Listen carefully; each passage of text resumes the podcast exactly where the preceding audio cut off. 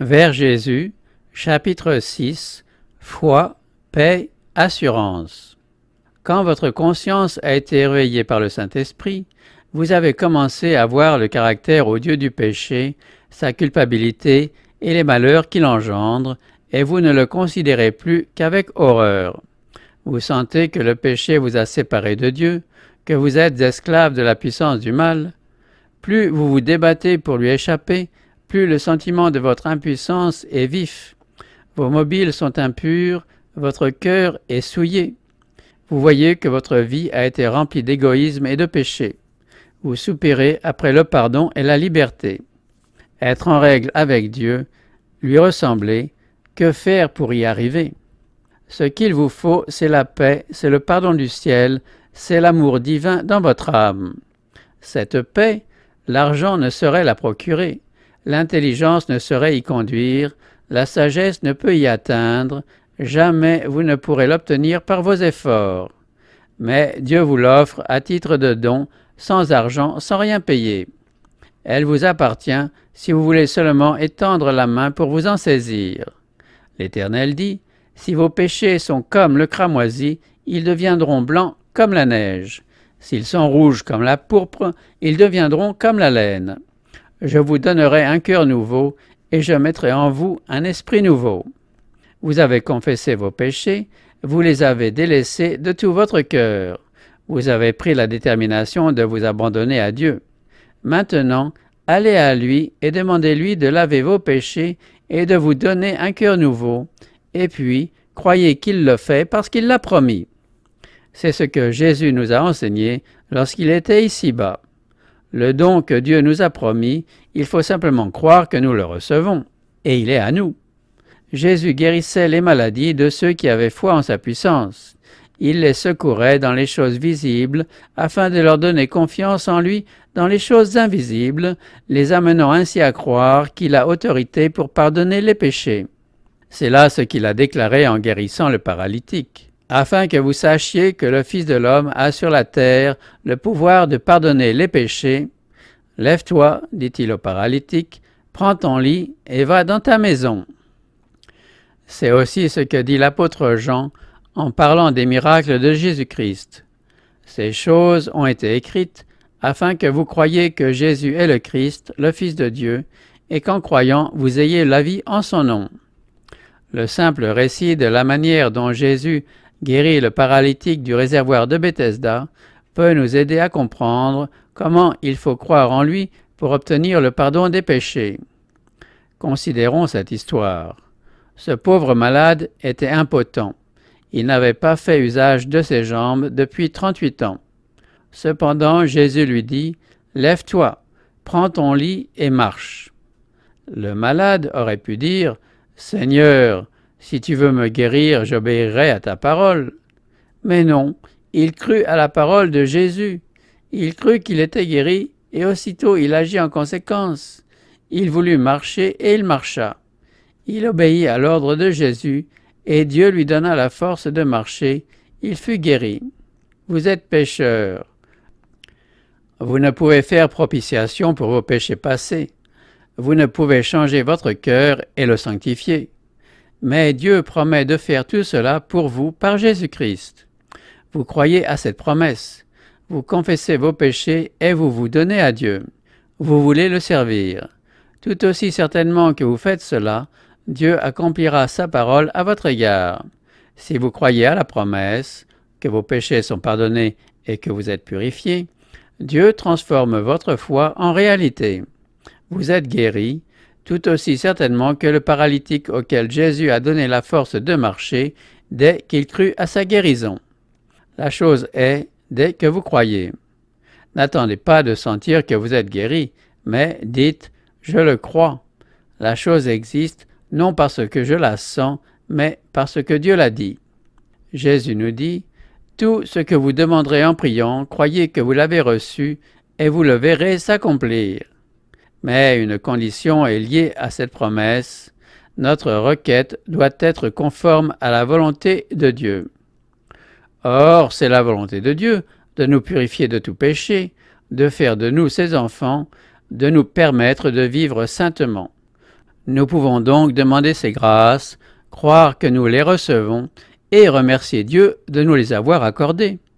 Il ne tient qu'à nous d'aller à Jésus pour être purifiés et pour subsister devant sa loi sans confusion ni remords. Il n'y a donc maintenant aucune condamnation pour ceux qui sont en Jésus-Christ. Dès cet instant, vous ne vous appartenez plus, vous avez été racheté à grand prix. Ce n'est pas par des choses périssables, par de l'argent ou de l'or que vous avez été racheté, mais par le sang précieux de Christ, comme d'un agneau sans défaut et sans tache. Par ce simple acte de foi en Dieu, le Saint-Esprit vous a engendré à une vie nouvelle. Vous êtes maintenant un membre de la famille divine, et Dieu vous aime comme il aime son Fils. Maintenant que vous vous êtes donné à Jésus, ne retournez pas en arrière, ne vous arrachez pas à son étreinte. Dites jour après jour, Je suis au Christ, je me suis donné à lui. Et demandez-lui son Saint-Esprit et sa grâce pour vous garder. C'est en vous donnant à Dieu et en croyant en lui que vous devenez son enfant. C'est de la même façon que vous devez vivre en lui. L'apôtre dit, Comme vous avez reçu le Seigneur Jésus, marchez en lui. Certaines personnes pensent qu'elles devraient être mises à l'épreuve et montrer au Seigneur qu'elles sont transformées avant de pouvoir se réclamer de sa grâce. Mais elles peuvent s'en réclamer en ce moment même. Il leur faut cette grâce, il leur faut l'Esprit du Christ pour les soutenir dans leur infirmité. Sinon, elles ne pourront résister au mal. Jésus aime nous voir venir à lui tels que nous sommes, pécheurs, impuissants, débiles. Nous pouvons aller à lui et nous jeter à ses pieds avec nos faiblesses, nos égarements, nos péchés. Il met sa gloire à nous combler de son amour, à penser nos blessures et à nous purifier de toute impureté. C'est ici que des milliers de pécheurs font erreur. Ils ne croient pas que Jésus leur pardonne personnellement, individuellement. Ils ne prennent pas Dieu au mot. Tous ceux qui se soumettent au Seigneur peuvent savoir positivement que le pardon de tous leurs péchés leur est gratuitement accordé. Mettez de côté la pensée injuste que les promesses de Dieu ne vous concernent pas. Elles concernent chaque pécheur repentant. Par le ministère des anges, la force et la grâce sont communiquées à tout croyant de la part de Jésus-Christ. Nul n'est pécheur au point de ne pouvoir trouver force, pureté et justice en celui qui est mort pour nous. Jésus ne désire rien tant que de nous enlever nos vêtements tachés et souillés par le péché et de nous revêtir des robes blanches de la justice.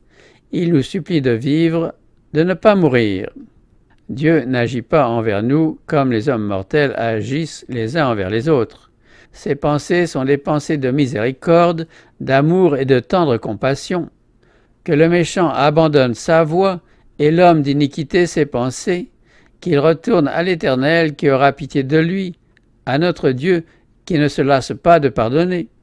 J'efface tes transgressions comme un nuage et tes péchés comme une nuée.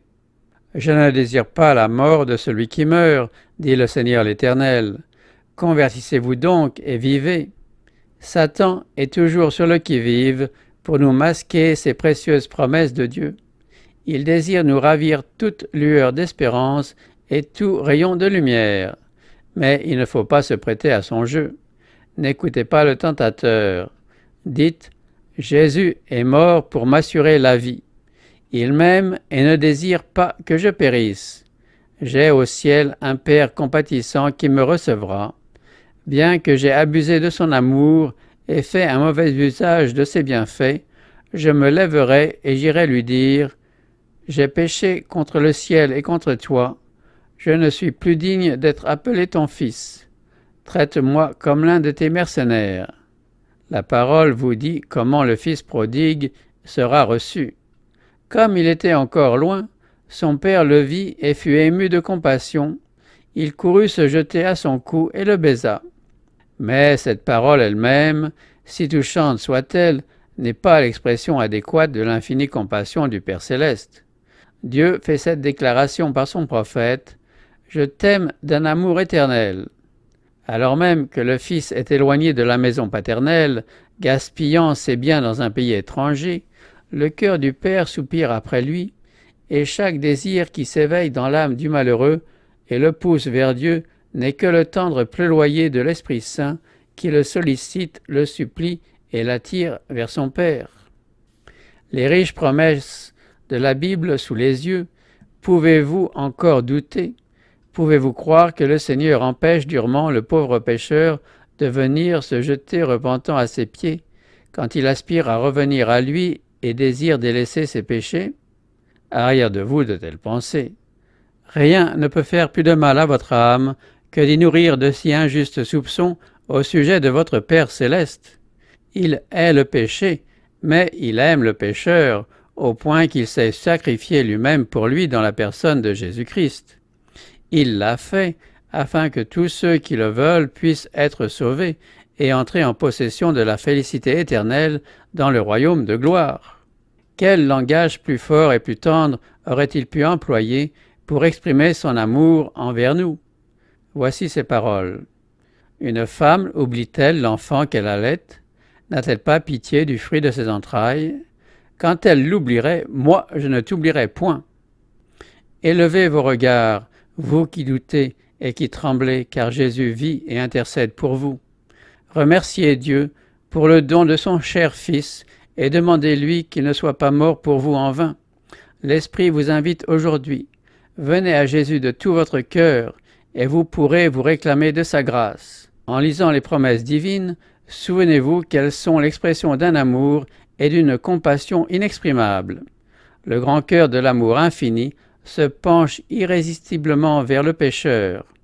En lui, nous avons la rédemption par son sang, la rémission des péchés. Oui, Croyez seulement que Dieu est votre secours. Il désire restaurer dans l'homme son image morale. Quand vous vous approcherez de lui par la confession et la repentance, il s'approchera de vous avec la miséricorde et le pardon. D'autres émissions aussi intéressantes sont aussi disponibles sur notre site radioadventistebethany.com et aussi sur toutes les plateformes de podcast.